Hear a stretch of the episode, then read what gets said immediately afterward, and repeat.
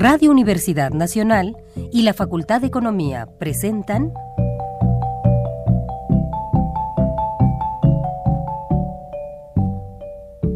Los bienes terrenales.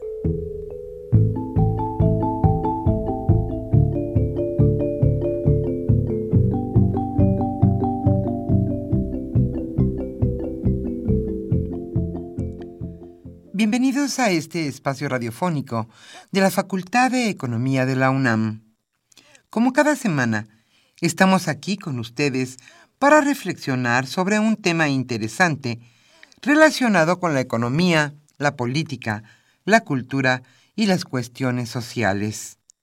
En nuestra mesa de análisis participan destacados especialistas, quienes nos acompañan hoy en este estudio y como siempre, le invitamos a participar en este programa a través de sus llamadas telefónicas.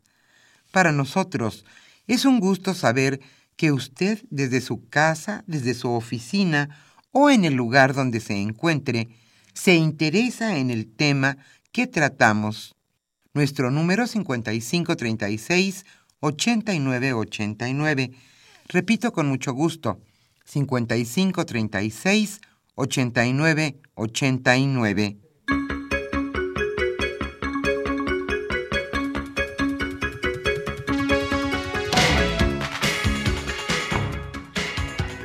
En este caluroso viernes aquí en la Ciudad de México, estamos nuevamente con ustedes en su programa Los bienes terrenales. Es un gusto hoy estar Socorro Montes en los controles técnicos, Pedro Rosales, Rogelio Daniel González e Isaac Medina Martínez respondiendo a sus llamadas telefónicas. Yo soy Irma Espinosa y estaremos con ustedes hasta las 13 horas. Ojalá usted nos acompañe. El tema que hoy abordaremos es México, país dividido. Siempre se habla de que hay dos Méxicos, o quizá muchos Méxicos. Hoy hablaremos sobre México, país dividido, dividido por la riqueza de unos y la pobreza de otros, por la discriminación, por la desigualdad y también por la aplicación de la justicia. México, país dividido, es el título de un libro escrito por Eliezer Morales Aragón, quien hoy está con nosotros y que charlará con Carlos Javier Cabrera Adame. El maestro Eliezer Morales Aragón es exdirector de nuestra facultad, la Facultad de Economía de la UNAM y sin duda un destacadísimo economista.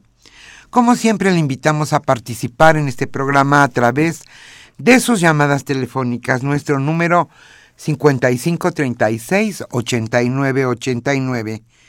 El libro que hoy estaremos obsequiando a los primeros radioescuchas que se comuniquen se titula Voluntarismo financiero y atraso económico en América Latina.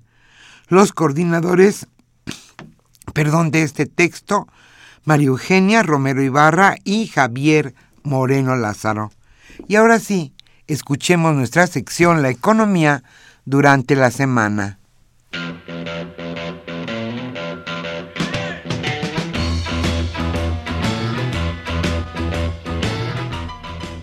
La economía durante la semana.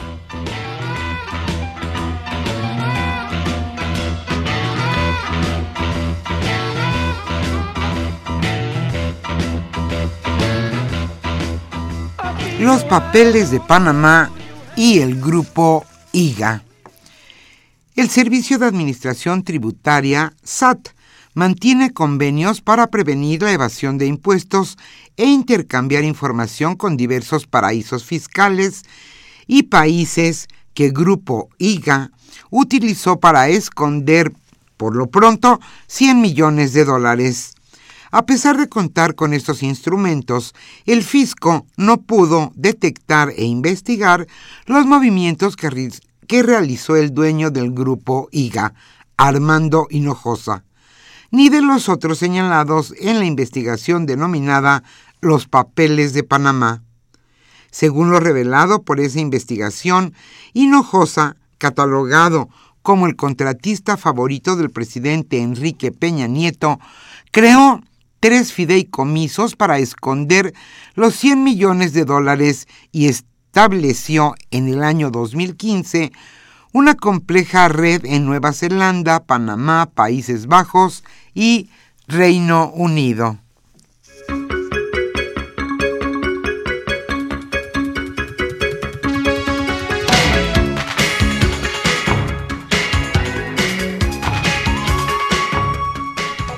se dejarán de vender más de 3 millones de litros de gasolina diariamente en la zona metropolitana.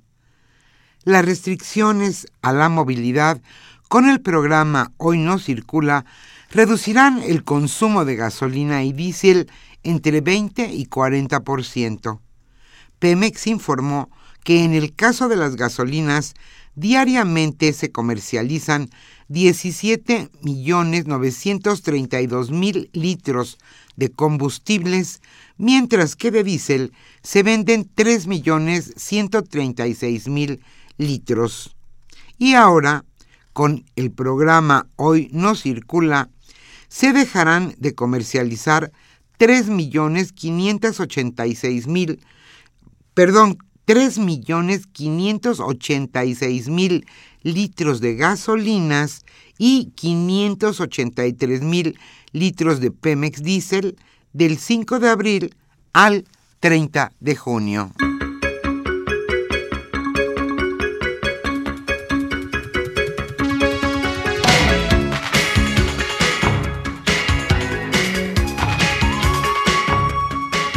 Sube México en ranking turístico. El repunte del turismo en 2015 no se debe a alguna política pública, sino al abaratamiento de los destinos ante la fuerte depreciación del peso desde finales de 2014. Esto lo señaló Alfredo Coutinho, analista de Moody's. Los ingresos por turismo, agregó, aumentaron básicamente por el aumento en cantidad de turistas, ante lo barato que resultó México como destino.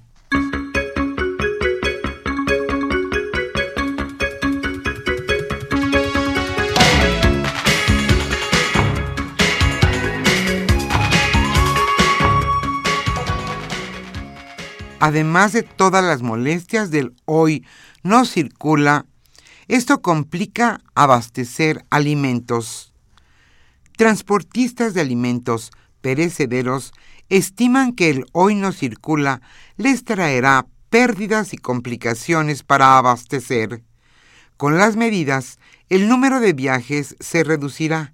Esto lo expresó Gelacio Flores, representante de la Federación de Transportistas de la Central de Abastos. Los vehículos que trasladan este tipo de alimentos podrán circular de 22 horas a las 5 de la mañana, el día que les aplique la restricción, por lo que para las unidades que vienen a la Ciudad de México a cargar, no es tiempo suficiente para entrar y hacer todas sus maniobras.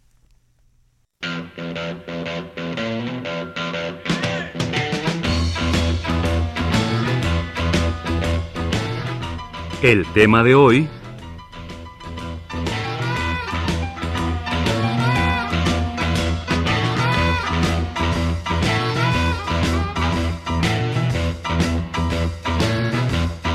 Como señalamos al inicio de este programa, el tema que hoy abordaremos es México, país dividido. Este es el título de un libro escrito por el maestro Eliezer Morales Aragón.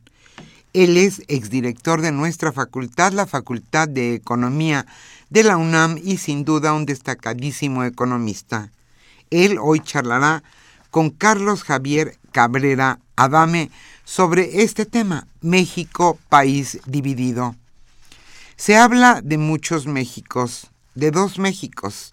¿En qué estamos divididos? ¿En riqueza, desigualdad, discriminación, injusticia?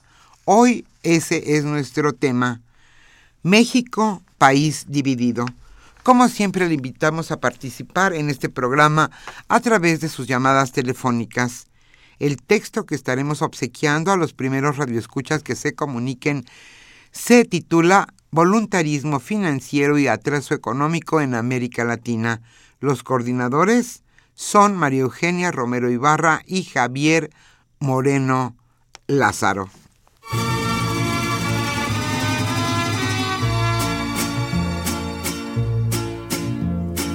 Voz de la guitarra la mañana, quiero cantar mi alegría a mi tierra mexicana. Yo le canto a sus volcanes a sus praderas y flores que son como talismanes del amor de mis amores.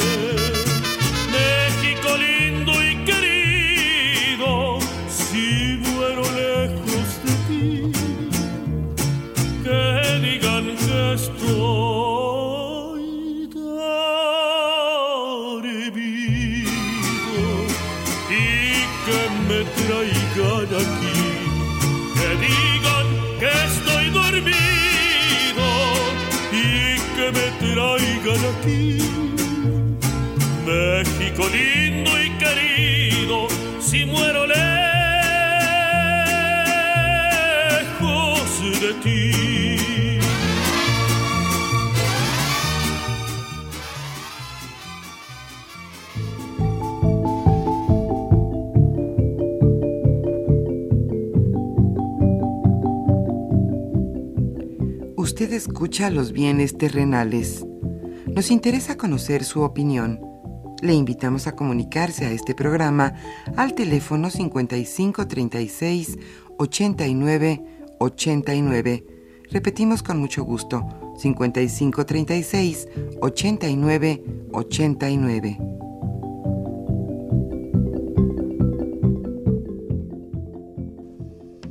Muy buenas tardes, estimados redescuchas de los bienes terrenales. Bienvenidos a una emisión más de este programa que con mucho gusto lleva a ustedes la Facultad de Economía y Radio Universidad Nacional Autónoma de México.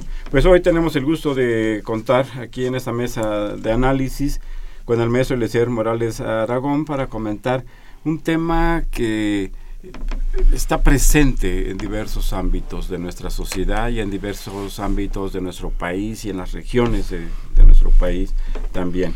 Eh, vamos a conversar sobre los temas que están incluidos en un libro que eh, muy recientemente ha publicado el maestro Morales Aragón que se llama México País Dividido. Eh, intuimos los que escuchamos, los que estamos, los que leemos, los que nos escuchan muy probablemente, eh, cuáles van a ser los temas que están incorporados, que le dan eh, cuerpo a este título México País Dividido, porque eso es algo que vivimos cotidianamente en los más diversos ámbitos sociales, económicos y regionales de nuestro país. Pues sin más, eh, le muy bienvenido a este, una vez más. Muchas gracias, muchas este gracias, Javier. Este, si nos pudieras dar un panorama, o te pediría que nos dieras un panorama, una visión general de los elementos que han llevado a que tú eh, titules de esta manera el trabajo que has realizado.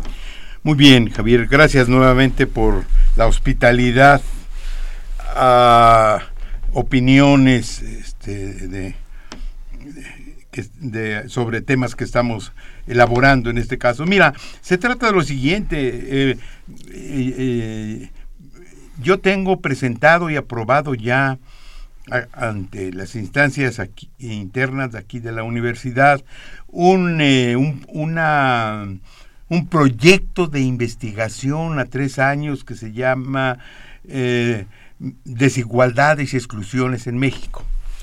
O sea, mi punto de partida, el punto de partida es exactamente eso. En rigor, el, el, el este, el libro no es otra cosa que una suerte de guía de investigación y por lo tanto es eh, un desenvolvimiento temático de un punto de vista que, creo yo que resulta pertinente para las condiciones eh, del país en estos momentos. Naturalmente, eh, partimos de una, de, una premisa. Eh, México pues siempre ha sido un país pobre, ha sido un país desigual y, y ha generado y se han generado a lo largo de nuestra historia desigual, exclusiones de muchos tipos que seguramente sería innecesario en estos momentos traerlas a colación.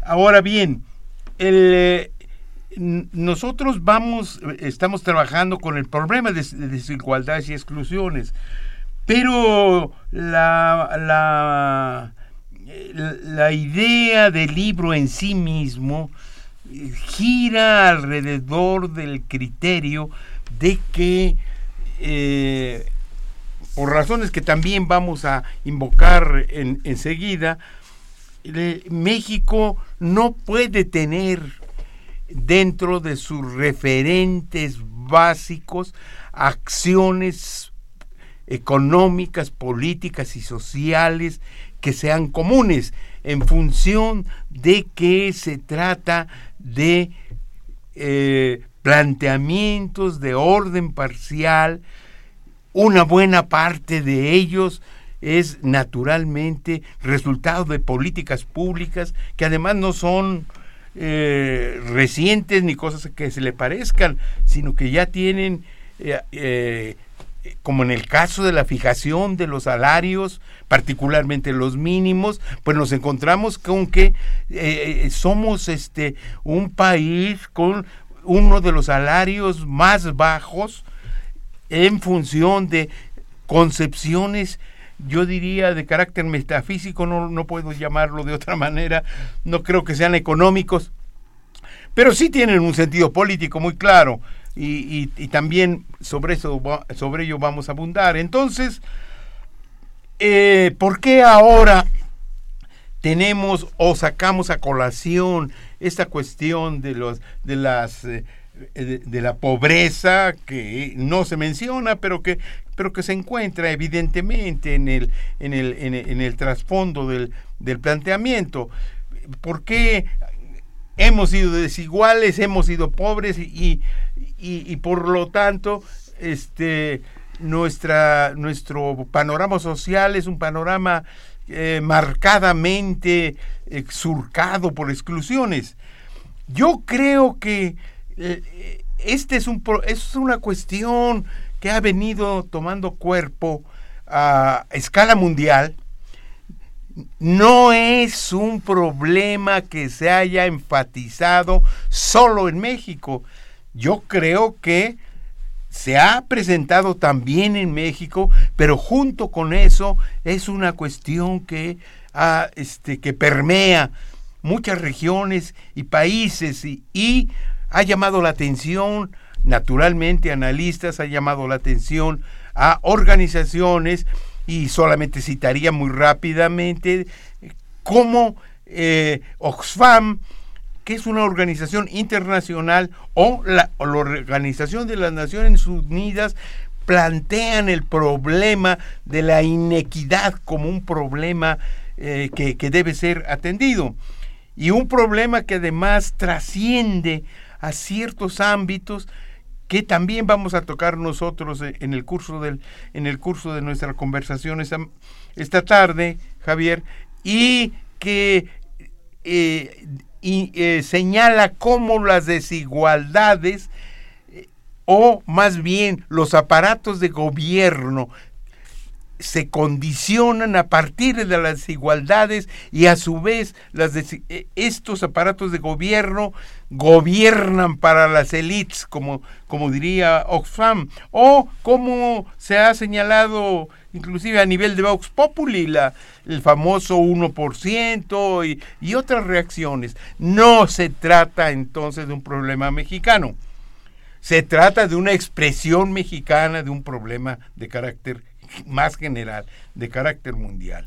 Y en esas condiciones diría yo, la, la, eh, eso aunado a características, estas sí específicamente nuestras, eh, nos llevan a decir que no, veré, no, ve, no vemos por ningún lado solidaridad, no vemos por ningún lado la pobreza y se la, se la intenta eh, remediar o atender o entender y atacar como un problema que, bueno, pues ni modo, somos un país pobre, aunque a veces por ahí nos digamos que somos, somos, somos de la OCDE y que por tanto somos de las 32 o no sé cuántas economías más importantes del mundo, siempre en los escalones este, últimos, pero eh, eso, eso, eso es para la e, eso es para el consumo eh, meramente retórico y no para otra cosa. Eh, en, efecto, efectivamente, señalas muy puntualmente que el problema de la desigualdad y la exclusión no es un eh, problema o una situación privativa de nuestro país. es una situación que se puede encontrar en, vastas regiones del mundo, en, la, en América Latina, en África, en algunos sectores, en algunas partes de, de, Asia, también aunque hay lugares, eh, pues claramente los países desarrollados, que aunque existe una desigualdad en materia económica eh, pues, importante, ese 1% que posee eh, lo que no posee el 99%, este, se encuentra presente, pero a pesar de que estos temas de desigualdad y de exclusión se encuentran en otras regiones del mundo, es claro que en México están agudizados, están exacerbados, que aún para América Latina los niveles de desigualdad y de exclusión son mayores en México. Alguien diría, somos de los más pobres dentro de la región más pobre eh, del mundo. Eh, eh, decías que un poco más adelante se comentaríamos, comentarías eh, las expresiones de esta desigualdad y de esta exclusión que como has dicho no solamente eh, es eh, en materia de ingresos, aunque es una parte muy importante de la desigualdad y se vincula y determina y las y otras exclusiones determinan a la vez el hecho de que la gente permanezca con bajos ingresos. Si pudieras, si quisieras ilustrar algunas de estas exclusiones incluido el tema del ingreso que, sobre el cual ya hiciste referencia. Sí. ¿Te parece bien? Sí, claro. Eh, bueno, desde luego la eh, un poco yo diría que hasta por deformación profesional eh, los economistas enfocamos el problema como el problema de la desigualdad. Y aunque esa, ese, eh, los abordajes que podemos observar en ese, eh, sobre el tópico eh, son este, efectivamente polivalentes. yo creo que, que la, que, las, este, los, los niveles, los niveles efectivamente de, la desigualdad son, este, ahora sí que parafrasearíamos al revés a Orwell, ¿verdad? Hay, hay, hay, hay, unos que son más desiguales, todos somos desiguales, pero hay algunos que son más desiguales que otros, y México se encuentra exactamente entre estos otros, eh, para nuestra desgracia, naturalmente. Y entonces nos encontramos con que existe una, diría yo, eh, una información más que abundante, una información muy sistemática. México sí tiene en esa materia aportaciones interesantes para, por lo menos para conocerse a sí mismo o para desconocerse menos o menos imperfecto o, conocerse menos imperfectamente de lo que se lo debe hacer.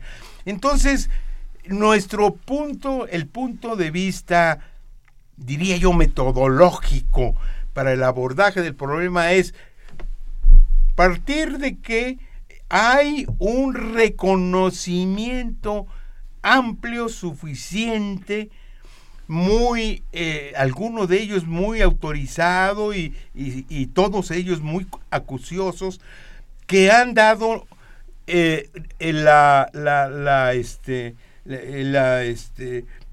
han dado la impronta de cómo nos, cuál es el problema de nuestro país. Entonces tenemos trazas históricas bueno, como la que recientemente, o no tan recientemente, pero de todas maneras hace realmente muy pocos años, hizo Fernando Cortés en la revista en la, en, la, revista Economía UNAM, o como las revisiones que hace sistemáticamente Coneval, o, la o las mediciones que hace INEGI, o otros eh, eh, otros varios analistas como Hernández Laos o como Julio Bolvinic, etcétera. Entonces, todo eso está ahí. Lo que resulta absolutamente notable, en primer lugar, que la pobreza se, aborda exclusivamente desde un punto de vista asistencial y que es una devoradora de recursos y es una fuente de clientelismo político que no resuelve absolutamente nada, primero. Y que pero en, el ámbito oficial y en el ámbito de las instituciones, y menos aún en el ámbito gubernamental propiamente dicho, no se habla nunca de desigualdad. Eso yo no lo he visto y a lo mejor es exceso de ignorancia de mi parte, yo espero que no. Que no sea exceso. Adelante. sí, entonces, este, eh, como si no existiera el problema.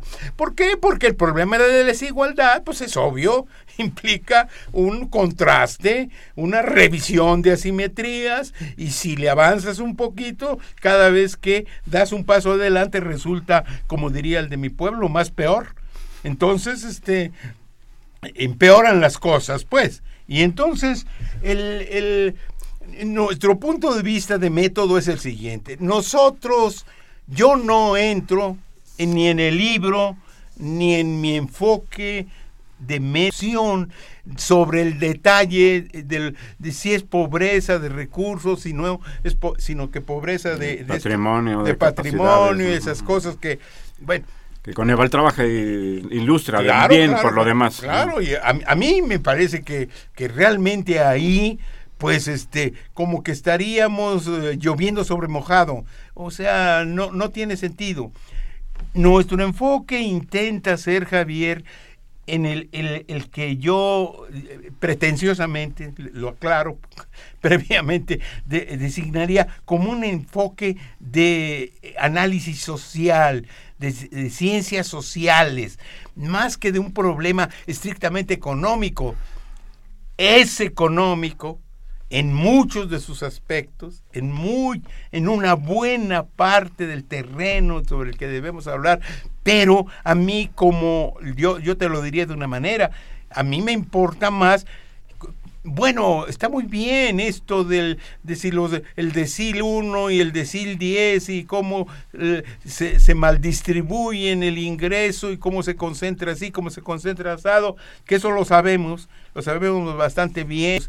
Y, la, y, la, y las este y, los eh, y, los indicadores de Gini y, y, qué sé yo todo eso es correcto pero a, a mí yo quisiera yo quisiera constituir el proyecto de investigación, y esa es la idea del libro, es decir, bueno, este es el terreno conocido, vamos a ver qué es lo que sigue en adelante, y, es el enfoque que hemos intentado darle a, nuestro trabajo y es el que queremos darle a nuestro proyecto de investigación.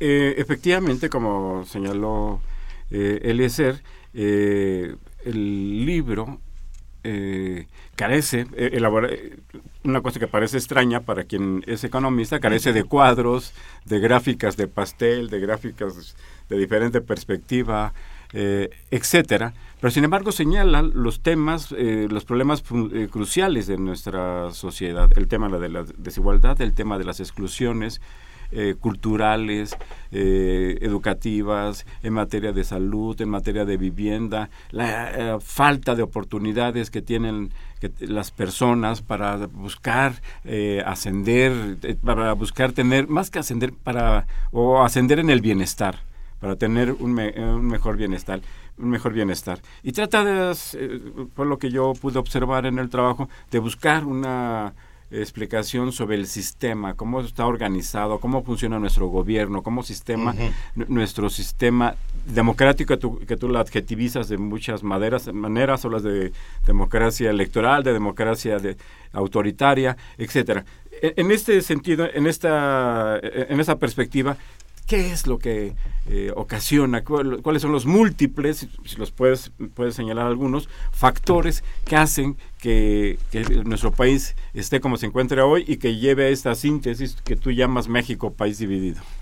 Mira, yo antes, eh, si, me lo permites, yo me, me, voy a, me voy a permitir ocupar algunos minutos en describir un problema que es de enfoque analítico y que debiera ser previo a la respuesta que tú, que, tú me estás este, solicitando.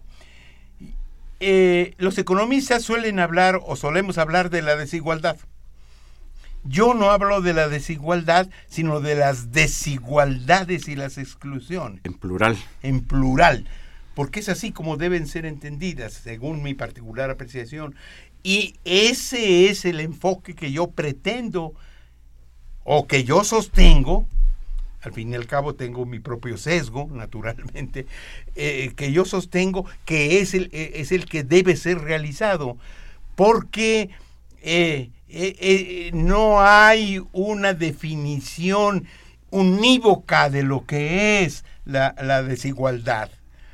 Se habla de la desigualdad como si fuera una singularidad y no lo es.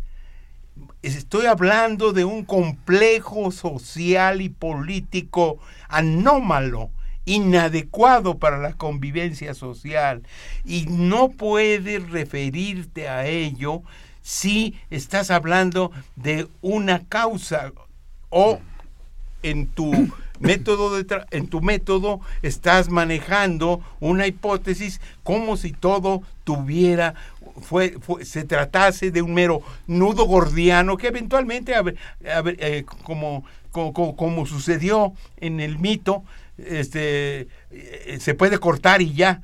Yo creo que se trata de algo, algo diferente. Entonces, eh, esta, este, esta, esta introducción debe plantear el problema de las desigualdades y las exclusiones en plural. Debe partir de que no podemos hablar de causas y efectos, pero no son relacionadamente las que establecen el, patrón analítico, porque un, un, un efecto puede muy bien ocasionar una desigualdad o varias. Y entonces yo he adoptado una figura parabólica pero que es la que me, me, me, guía a mí en, mi, en mi trabajo, que es que, que, que el análisis del, el, análisis debe ser desigualdades y exclusiones y debe ser por lo tanto realizado en eh, eh, eh, y voy a utilizar aquí una figura en, como las constelaciones. Son relaciones de causa, efecto, pero no se sabe cuál empezó primero. Y, a veces es un poquito hasta bizantino eh, eh, llegar a ese punto, pero son interacciones que se retroalimentan y que hacen que se que haya necesidad de una este de, de una de un análisis de carácter distinto. Pretendo, pretendo eh, eh, utilizar el, método de, las, de las ciencias complejas. Yo sé que no lo logro del todo, pero, este, pero es un enfoque que yo deseo aplicar y del que no eh, y, del que intento no no no este no apartarme excesivamente ahora bien el, yo tengo, eh, yo tengo en primer lugar una, una cosa, Javier, que quiero yo señalar. ¿Por qué México es un país dividido? México es un país dividido porque es un país oligárquico. Esa es una afirmación. Y es una hipótesis de trabajo. Es decir, es un país gobernado por un grupo pequeño Sí, de, eh, de personas que detentan el sí. poder político y económico, Económico. y financiero. Sí, exactamente. Digo, eso para- Es lo que yo sostengo. Es lo que yo sostengo. Y que los demás, aunque en lo formal estamos, este, estamos concebidos como un país democrático, pues eso, eso tiene muchos asegúnes, ¿no? Si te parece bien, regresamos a estos temas eh, Sí. después de hacer una pausa ¿Cómo en no? los bienes terrenales. Cómo no, con gusto.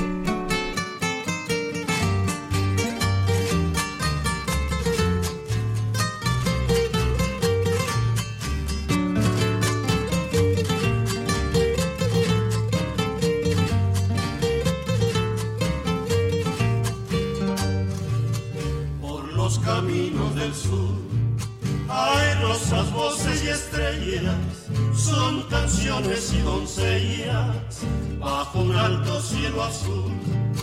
Por los caminos del sur. Hay rosas, voces y estrellas, son canciones y doncellas, bajo un alto cielo azul. jaguares en las marañas y pájaros sobre el río. Es un bello desafío la selva con la montaña. Amanecen los jornales, una ilusión campesina. De la colina y alegría en los manantiales.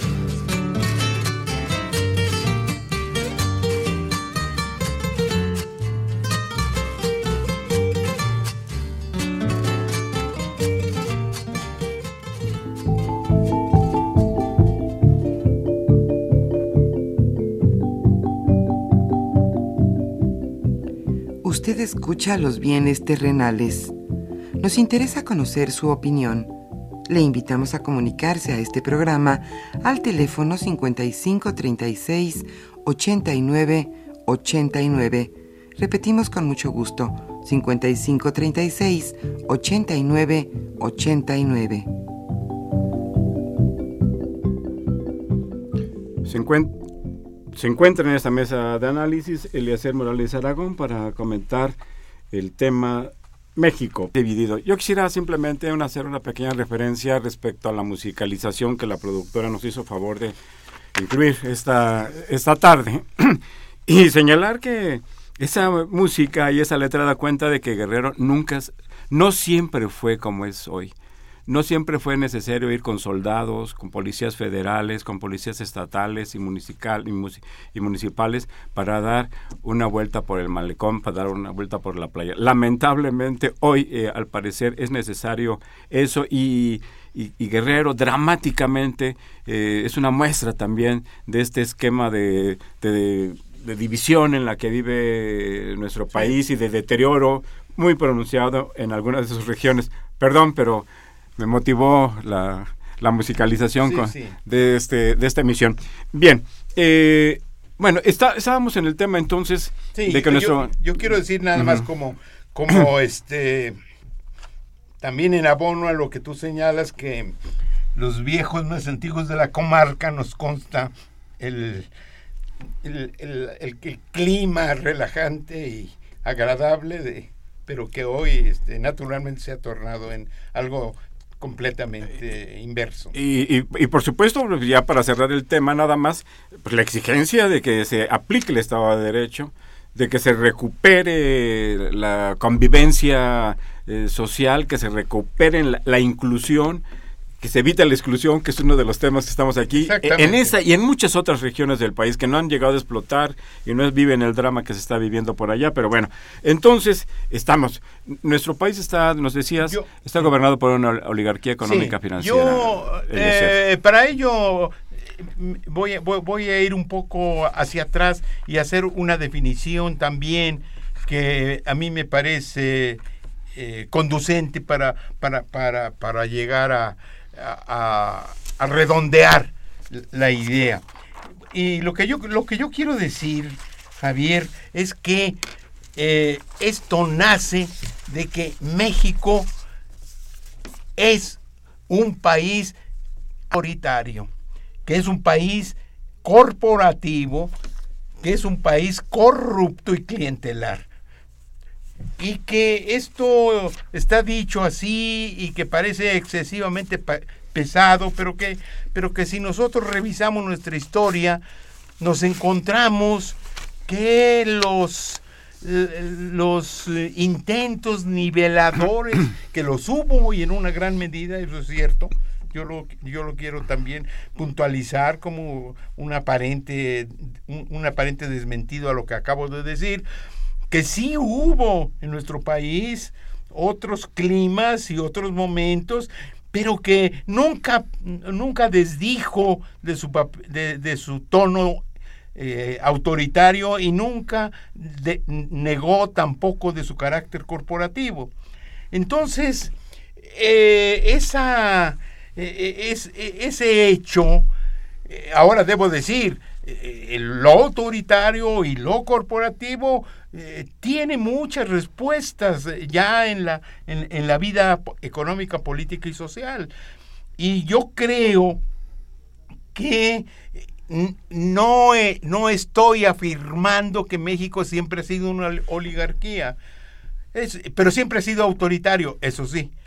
Y, este, y hoy, como, como bien se puede entender, estamos a contrapelo de las definiciones que cotidianamente nos recetan, que nos hablan de países democráticos, de un país democrático, igualitario, con ansia de, de, de, justicia social, e, etcétera, etcétera, sino que estoy en la, en la, en la idea de que de que algo ha cambiado ahí sí en, la tónica y que esta tónica nos deja como saldo un país que es gobernado por una minoría político-económica y que de acuerdo con un viejo transvestismo político, eh, México, excepto en la época de Victoriano Huerta, nunca dejó de tener elecciones, pero nunca, de, nunca fue democrático por ello. Yo solía ilustrar esa idea diciendo que en México los votos eran falsos y las elecciones verdaderas. Y yo creo que no, hay, no habrá muchas gentes que sean capaces de desmentirme esto. Hoy ya se cuentan los votos, debo, debo, constatarlo, pero también no han dejado de ser venales.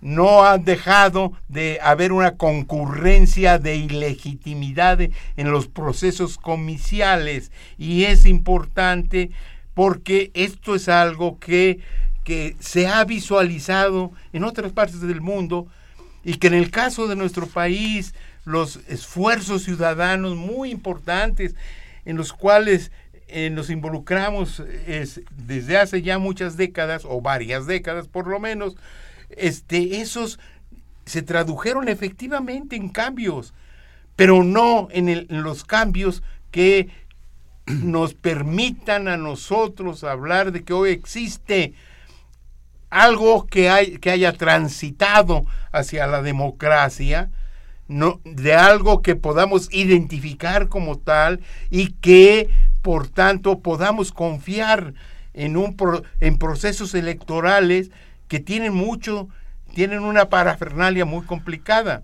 pero que distan mucho de encontrarse cerca del sentir y del, eh, de la aprobación de los ciudadanos. ¿Qué, sería necesario, Eliezer? para que eh, realmente viviéramos en un sistema democrático. Tú en, el, en tu trabajo planteas que, que, vivimos en una transición que no lo fue, que en realidad se trató de una alternancia eh, partidaria solamente. Y, por otra parte, antes de cederle, porque ya, ya tenemos que en un momento le cedemos el, la palabra a nuestros rediscuchas con mucho gusto. ¿Por qué la desigualdad? A pesar de que sabemos, tú lo señalas de una manera conceptual, de que hay una amplia desigualdad y, y un conjunto de desigualdades, de desigualdades porque no se refleja en la emisión del voto. Si quisieras hacer un comentario para cerrar esta parte y, cedemos la palabra. Bueno, yo creo, a ver, yo creo que hay un problema que, yo lo voy a colocar en, en el centro de la escena. Yo creo que las preocupaciones de las fuerzas que nos opusimos personal pero fundamentalmente de, eh, de, de, manera social y política, a la, a la, a la, a, la inexistencia de un régimen democrático en nuestro país y que era claro, algún eh, novelista célebre nos calificó de, de, dictadura perfecta, para que lo recordemos, pero yo lo he mencionado eh, hace unos minutos en otro sentido. Todo eso fue en la dirección de que debía haber pluralidad de partidos y de que debía haber alternancia en el desempeño de los, de los puestos populares, de, los puestos de elección popular. Pero eso, cuando es un fin en sí mismo, eh, no se convierte en un, en un paso de carácter democrático. La democracia en este país se quiso comprar con dinero. Y se compró con dinero al PRI.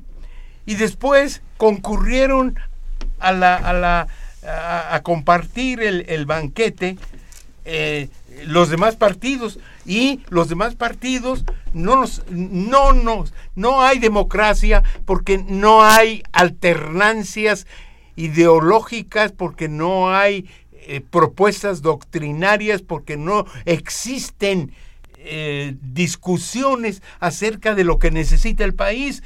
Nosotros estamos en estos momentos ya inmersos en un proceso en donde nada más ni nada menos van a cambiar 14 legislaturas, 14 este, gubernaturas. Sabemos exactamente qué es lo que proponen cada uno de los candidatos y los partidos. Sabemos qué es lo que piensan y quieren hacer los que aspiran a ser eh, eh, este, eh, legisladores locales o u otro tipo de otro tipo, o presidentes o presidentes municipales.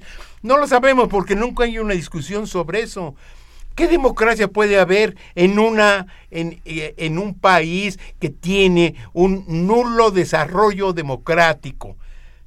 Carecemos de una un sentido ciudadano auténtico, porque se ha restringido el voto a la emisión en la urna, lo cual me parece bien, me parece totalmente necesario, porque no hay, yo no conozco otro procedimiento para, para, para resolver esas cosas, pero sería más si se nos dijera exactamente qué más, qué más es ser ciudadano aparte de votar.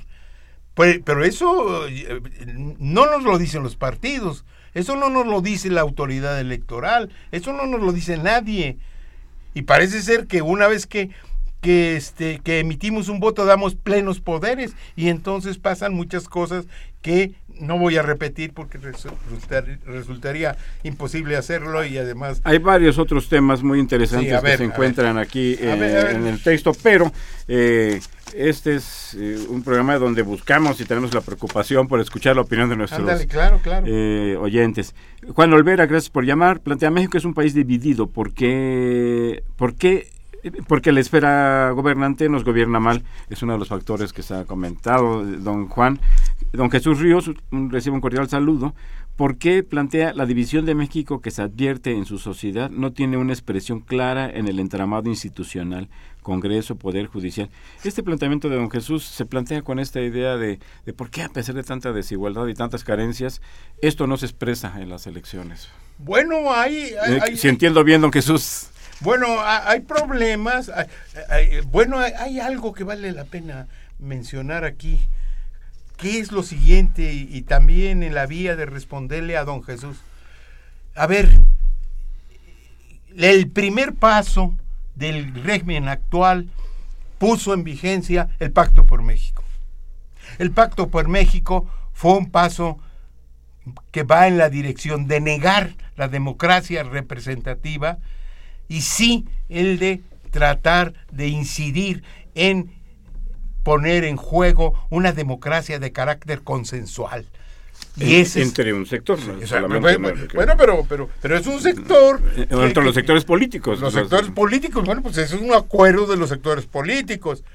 Entonces, si acuerdan, 95, 95 acciones en el primer, en el primer día de, y, los tres y las tres fuerzas políticas, entonces, ¿qué esperamos nosotros? Se trata de una estructura corporativa en toda la línea. Y nos acaban de recetar a los habitantes del Distrito Federal un cambio que cocinaron ellos y que el presidente de la República presentó como un triunfo del Pacto por México. Y yo creo que esa es una negación de la democracia representativa. Eso plantea la imposibilidad de que los partidos se expresen en las cámaras. Si están en, una, en, una, en una acción común, el jefe del Ejecutivo, el PRI, el PAN y el PRD, en acciones que son que han sido tomadas consensualmente y que lo suscriben desde el primer acto, desde como un primer acto de gobierno eh, eh, en México, pues ¿qué esperamos que suceda en las cámaras? No puede suceder nada. Eso aparte de que hay otro problema, que es el problema de la corrupción, que es otra cuestión. Eh, don Taurino Ruiz, gracias por llamarnos. Él pregunta qué tan desigual es la economía mexicana es, don Taurino, eh, muy desigual. Baste, eh, yo voy a incorporar algunos datos. Sí. Eh, simplemente, de acuerdo a la última medición de Coneval, en el país hay 63, casi 64 millones de personas que cuyo ingreso no les alcanza para satisfacer sus necesidades alimenticias y no alimenticias. 64 millones de personas que representan el 53% de la población por el otra parte, cuatro personas, el ingeniero Slim, el señor Bayares, el señor eh, Larrea, Jorge Larrea y el señor Salinas Plego poseen el equivalente al 4 entre el 4 y el 5% del producto interno bruto y si le agregamos 30 personas más, no es el 30%, 30 personas más eh, poseen eh, el 11% del Producto Interno Bruto Nacional. Perdón que meta cifras, pero me parecía obligado. Licenciada Avilés, gracias por llamarnos. ¿Por qué dicen que México es pobre si lo han hecho pobre por consigna? Ya llevamos mucho tiempo eh, en vías de desarrollo. Pues Yo creo que no estamos en vías de nada. ¿eh? México no, no eh, es, es, es, como aquello famoso de que México es, es, el país del futuro, pero el futuro es un futuro que no llega. Entonces no podemos pasar los 60 años en país en desarrollo eh, porque esa este, promesa que hubo de que la industrialización que se impulsó en los años 40 y 50 y 60 se iba a revertir en beneficio de todos los mexicanos, pues este pues ya se nos fueron muchos lamentablemente y no, no se vio. Eh, Rodolfo Salgado, gracias por llamarnos de Coacalco, plantea, es lamentable la pobreza en México por la riqueza en los recursos naturales. Se gasta mucho en programas sociales y el pago a los funcionarios que deben de dar los recursos y, bueno y por el y se gasta mucho también por los salarios que perciben los eh, los funcionarios en este país Efectivamente, ¿quisieras agregar algo? Pues no, nada más señalar algo que yo digo por ahí en algún momento, la, los, este, la, la Secretaría de Desarrollo Social es una secretaría concebida desde el principio como un vehículo electoral desde, desde, su, desde su nacimiento y sus programas son meramente asistenciales y por lo tanto tienen el propósito simplemente de, ni siquiera de ser paliativos, sino de construir esquemas que pueden efectivamente propiciar niveles menos agudos de, de, necesidad ah, en, en, los sectores más... Este, tenemos todavía varias llamadas y llegar y tenemos muy poco tiempo. Rafael Chávez Mora, gracias por llamarnos. Eh, eh, plantea, con la reciente filtración de documentos, el presidente se ha ah. inmiscuido y protege a estas personas. Y nos manda una frase de don José María Morelos y Pavón, combatir la opulencia tanto como la indigencia. Arturo Báez eh, plantea cuál es el efecto financiero de los recientes documentos filtrados por eh, los, los, papeles de Panamá. Pues el SAT nos hace el favor de decirnos que no hay nadie ilegal en Islandia, en Islandia provocó la, salida del, del, primer ministro? Y en los demás países hay una serie de reacciones que, pero nuestra nuestra clase política es una clase política teflón, todo todo lo rebota. Jorge Ramírez de Tlalpan, gracias por llamar. Plantea, México es un país con mucha desigualdad. Eh, eso lo hace un país dividido y provoca rencores entre las clases sociales. En efecto, ese, es, un resultado de la desigualdad, en efecto, don, don Jorge. Eh, Agustín Mondragón, un saludo, plantea, México es un país muy rico, pero desde la invasión de los gobernantes no se han preocupado por el pueblo y solo se han preocupado por, por explotar a la mayoría. Pues una alianza, como decía el sí, ser una oligarquía. De, carácter oligárquico. Lo, sí. este, eh, Gabriela Silva eh, pregunta, ¿cuál es la esperanza de vida en México? pues depende si vive en la Ciudad de México o si vive en, un lugar con aire transparente. El promedio es 75.7 años, doña Gabriela. Eh, Arturo Gómez del Estado de México plantea, ¿la macroeconomía es una causa de esta desigualdad? Pues la macroeconomía siempre dice que va muy bien el país.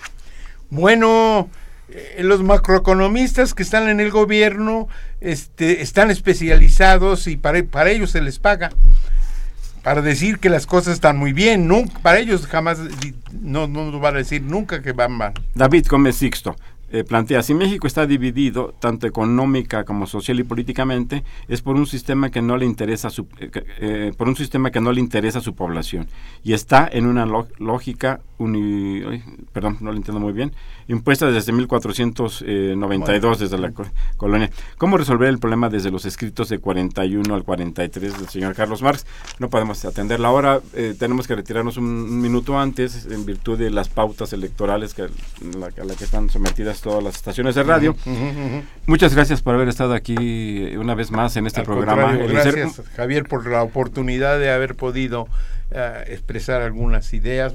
Estaremos, eh, hay muchos siempre temas estamos con pendientes, pero siempre están. Eh, muchas gracias a ustedes por escucharnos, muchas gracias por llamarnos, por recibir sus opiniones. Les recuerdo que Los Bienes Terrenales es un programa de la Facultad de Economía y de Radio Universidad Nacional Autónoma de México. Que tenga muy buen fin de semana y que podamos respirar un poco mejor.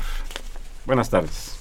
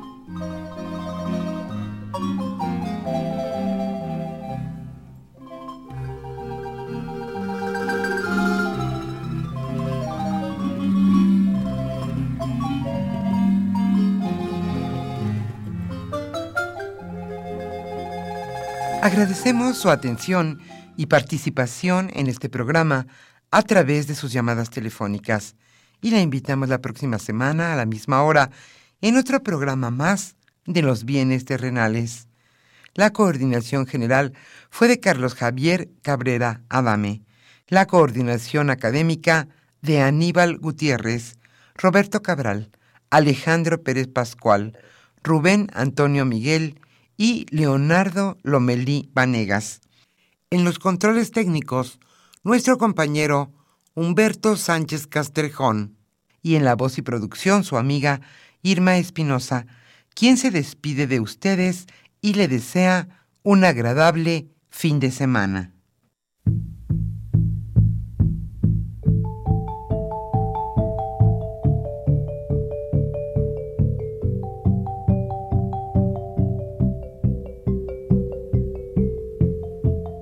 Radio Universidad Nacional y la Facultad de Economía presentaron